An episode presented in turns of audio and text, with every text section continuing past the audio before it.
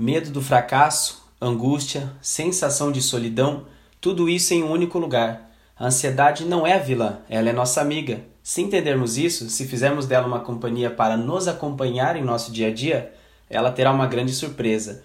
Hoje entenderemos como isso pode acontecer com naturalidade. Me chamo Tiago Mendonça e esse é o Diário de um Ansioso. Isso me dá nervoso, nervoso, nervoso. E aí, pessoal, tudo bem? Tudo certo? Como é que foi o feriado de vocês? Mil maravilhas? Espero que sim. Bom, o meu foi muito bom, consegui descansar um pouco, me desligar um pouco. Afinal, precisamos muito fazer isso. Né? A nossa mente ela precisa ser desligada em algum momento, a gente precisa relaxar até atrasei o episódio que eu prometi publicar toda terça, né? Mas vocês, por favor, me perdoem. Foi por uma boa causa e não devemos atropelar o processo natural das coisas. Então eu deixei rolar e gravei quando eu me senti muito bem para isso. Antes de qualquer coisa, continuo agradecendo todos os feedbacks recebidos. Está sendo incrível poder contar tudo aqui para vocês. Ah, recebi perguntas semelhantes que me questionaram por que eu resolvi fazer isso somente agora. Então eu vou responder aqui para vocês. É, todos nós somos muito bons em aconselhar, não é? Quem aqui nunca aconselhou um amigo? Mas já pararam para pensar que nem sempre nós seguimos o que nós mesmos falamos? Pois é, eu também sou assim. Então eu resolvi me escutar de alguma maneira. Né? Gravar e me escutar. Quem sabe assim eu consigo ouvir os meus próprios conselhos. Então esse também foi um dos motivos. O outro eu já havia mencionado, talvez não ficou tão claro. Muitas pessoas me procuravam dizendo que tinham esse problema, porém não estavam dispostas a se abrirem. Então, pensando que se você tentar conversar com alguém de uma forma diferente do que estão querendo receber, pode ser uma invasão e não seria talvez tão legal. Então, respeitando esse espaço do outro, resolvi escrever e gravar. Assim, quem achar que deve desacelerar parar para ouvir um pouquinho, refletir, será sempre bem-vindo e o podcast está aí para isso. Eu não vou estender muito esse episódio de hoje para que todos possam refletir e assimilar a experiência que eu vou contar hoje. Bom, retomando, hoje eu quero contar como eu me tornei amigo da minha própria ansiedade. Afinal, aprendi com o tempo que não tem como fugir. Sabe? Que teria que aceitá-la em minha vida, levá-la para jantar, tomar café, né, passar meu tempo ao seu lado. Posso dizer que meu relacionamento com ansiedade vai bem. Bom, pelo menos esse tipo de relacionamento na minha vida vai bem.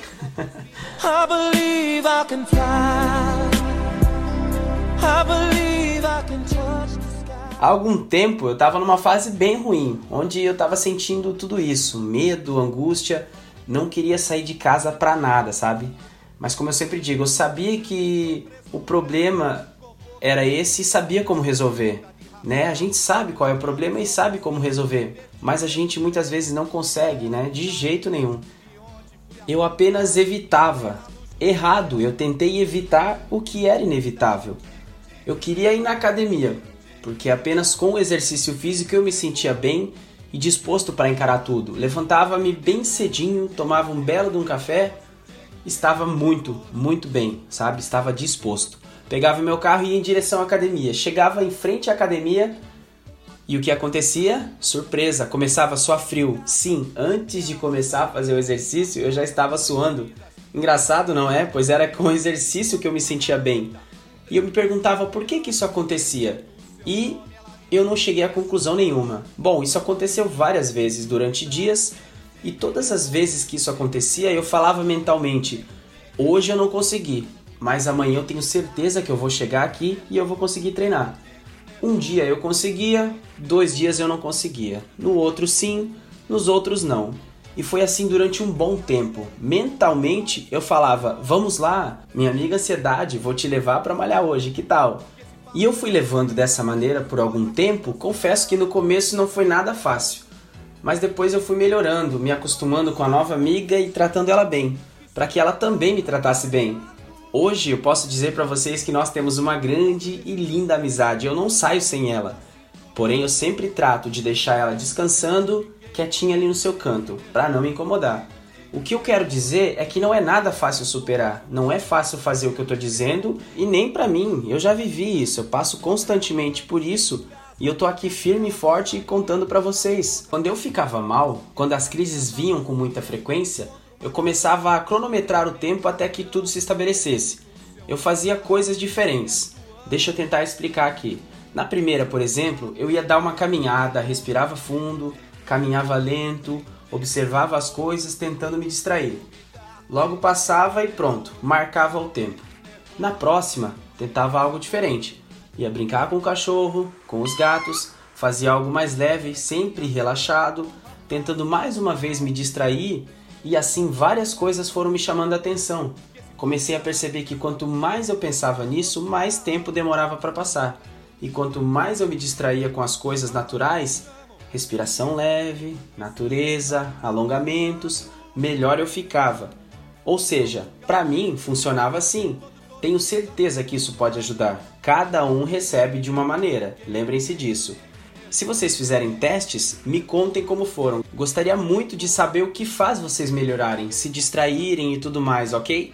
Se tiver alguma outra ideia e quiser compartilhar, também não se esqueçam que as minhas redes sociais e e-mail estão na descrição. Hoje, no lugar de um pensamento, eu quero deixar para vocês aqui uma pergunta, para vocês refletirem responderem mentalmente no tempo de vocês. Relaxem, pensem, respirem fundo e respondam mentalmente. Eu vou perguntar em primeira pessoa para que vocês também se questionem.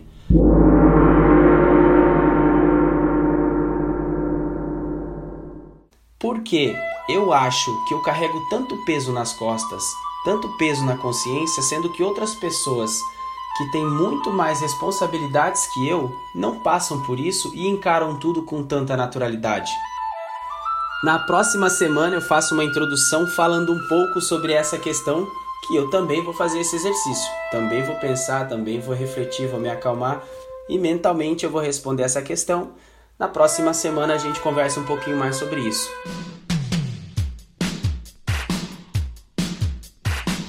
Então, gente, por hoje era isso. Espero que ajude um pouco na reflexão e que de uma vez por todas possamos encarar não os medos, mas sim a companhia de uma nova amiga, que é a ansiedade.